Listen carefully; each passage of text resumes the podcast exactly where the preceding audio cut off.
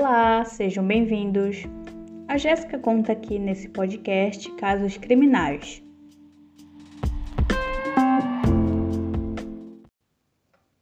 Esse é o nosso primeiro episódio, então, pessoal, desconsiderem a, a minha inexperiência, tá bom? É, minha dicção não é muito boa, vou tentar trazer ao máximo um, um caso sem muitas falhas fonéticas. Enfim, vamos começar.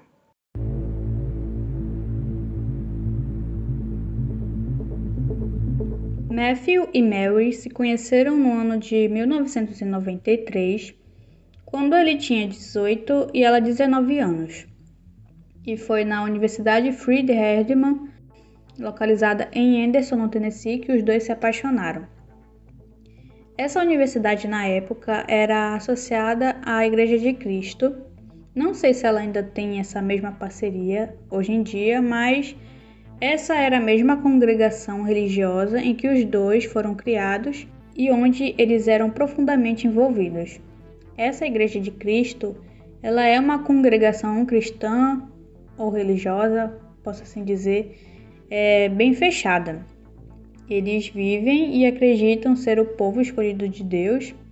Eles recusam outras interpretações que as pessoas possam ter da Bíblia.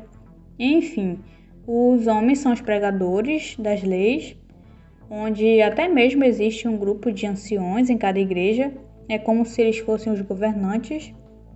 E as mulheres, elas são criadas desde a infância exclusivamente para servir ao marido e cuidar da família. Bom, continuando a história dos dois. É, amigos em comum deles diziam que eles pareciam muito apaixonados um pelo outro era romantismo de causar inveja. É, não tinha nada, pelo menos é o que eles dizem, de errado no relacionamento deles. Eles realmente aparentavam ser o casal perfeito. Matthew e Mary, eles se casaram na primavera de 96, ano esse que seria o último da Mary na universidade, e a Mary teve que trabalhar para poder sustentar a casa enquanto Matthew terminava a faculdade. No dia 30 de setembro de 97, o casal tem a sua primeira filha, a Patricia Diane Winkler. Em julho de 98, o Matthew termina a faculdade, pega seu diploma e, nesse mesmo período, ele conseguiu seu primeiro emprego como ministro da Juventude da Igreja de Cristo de Baton Rouge, na Louisiana, e os três se mudam para lá. A segunda filha do casal, Mary Alice Winkler, nasceu no dia 14 de julho de 99. Bom, alguns anos mais tarde, os Winkler enfrentaram grandes dificuldades, como em qualquer outra família. Dificuldades financeiras e também na saúde. A Mary, ela teve um aborto em 2003 e nesse tempo eles estavam já morando em McMinnville, no Oregon. A família se mudava bastante por causa do trabalho de Matthew se mudavam tanto que em 2005 eles se mudam para Selmer, no Tennessee. A Mary, ela já estava grávida da sua terceira filha e novamente teve complicações.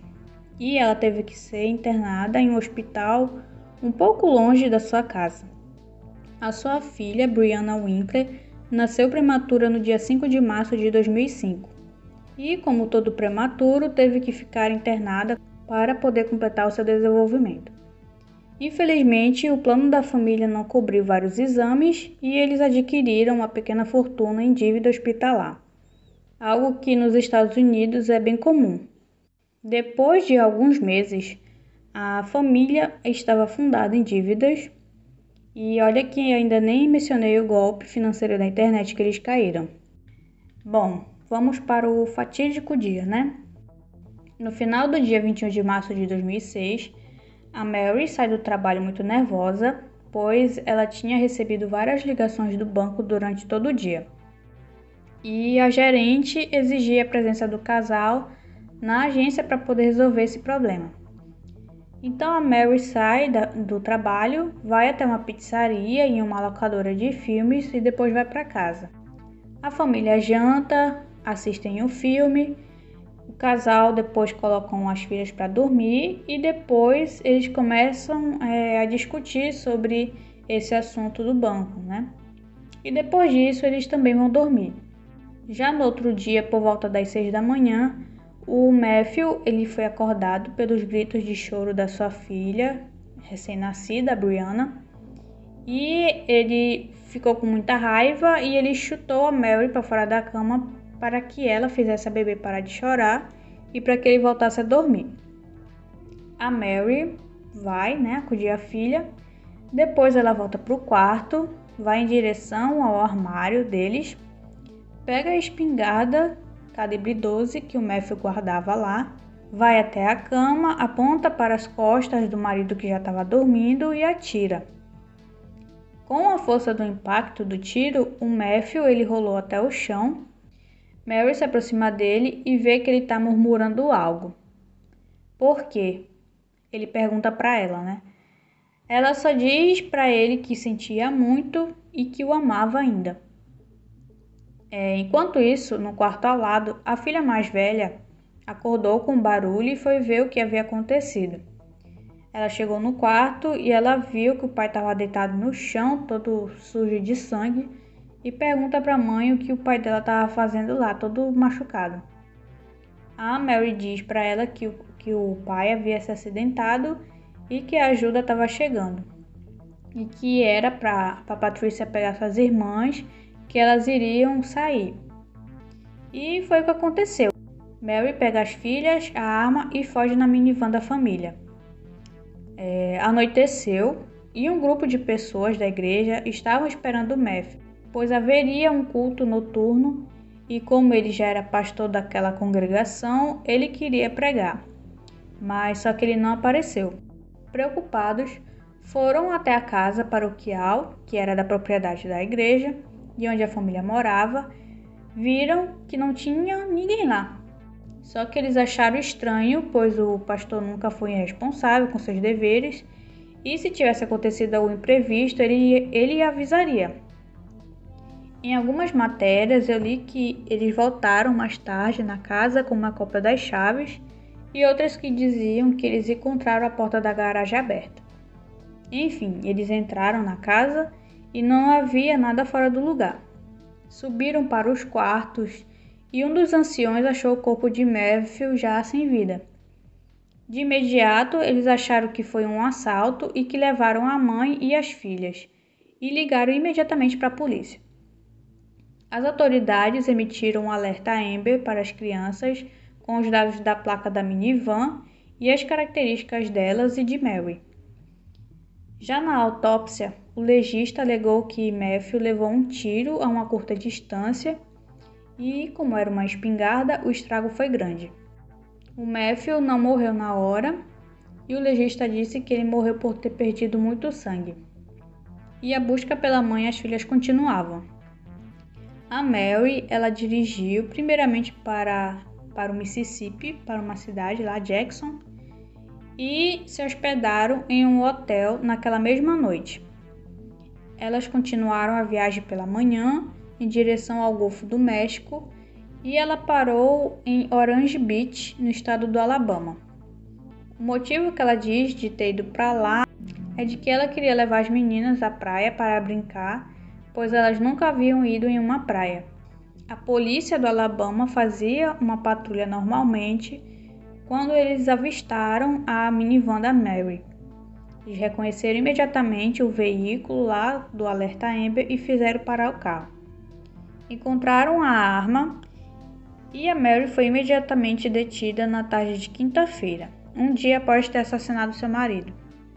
E as filhas dela ficaram sob custódia dos avós paternos. Bom, é, o julgamento.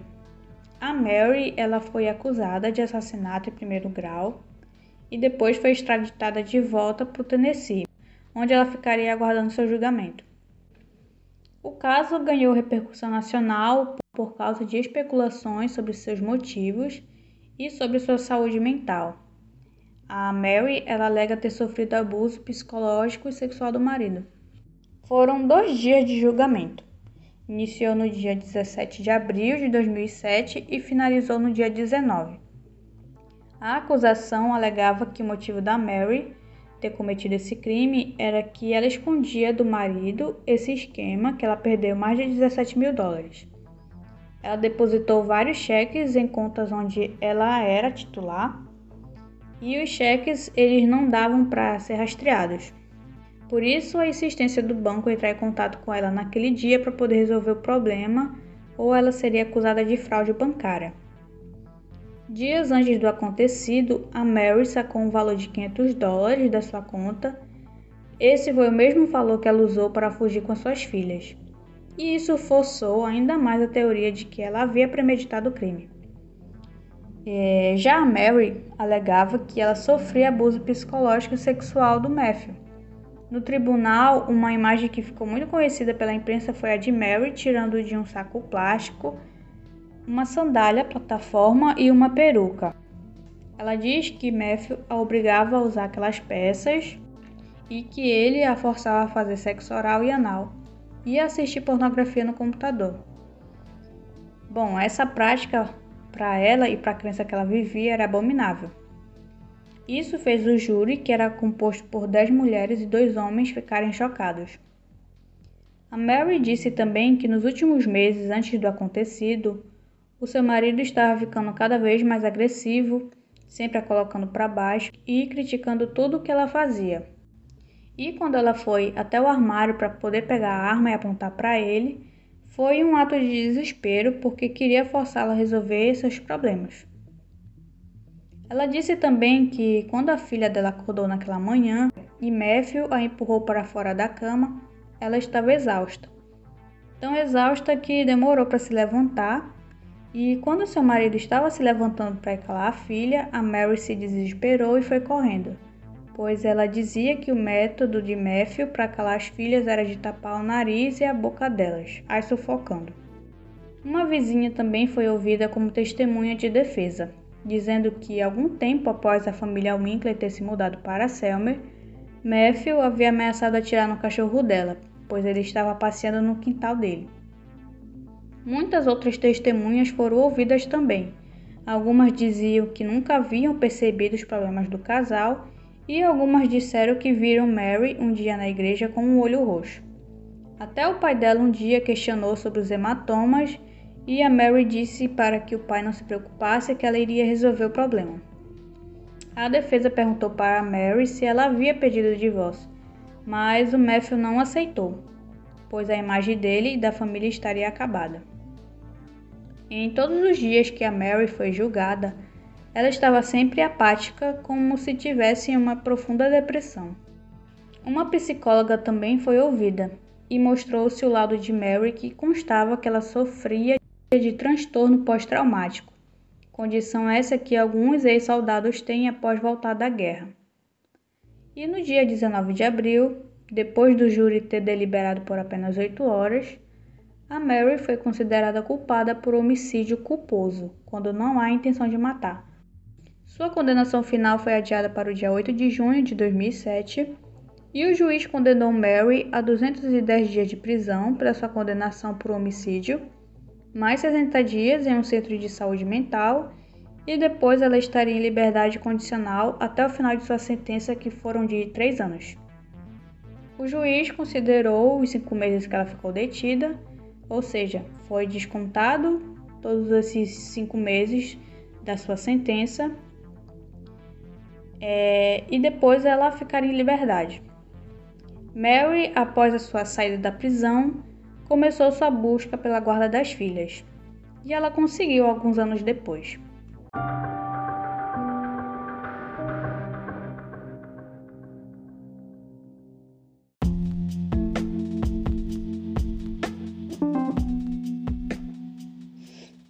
Bom, esse foi o caso de hoje. Espero que vocês tenham gostado. E eu vou tentar trazer casos toda semana aqui para esse podcast, tá bom? É, eu também tenho um canal no YouTube, caso vocês queiram ver esses casos em vídeo. E muito obrigada. É isso. Até o próximo episódio. Beijão.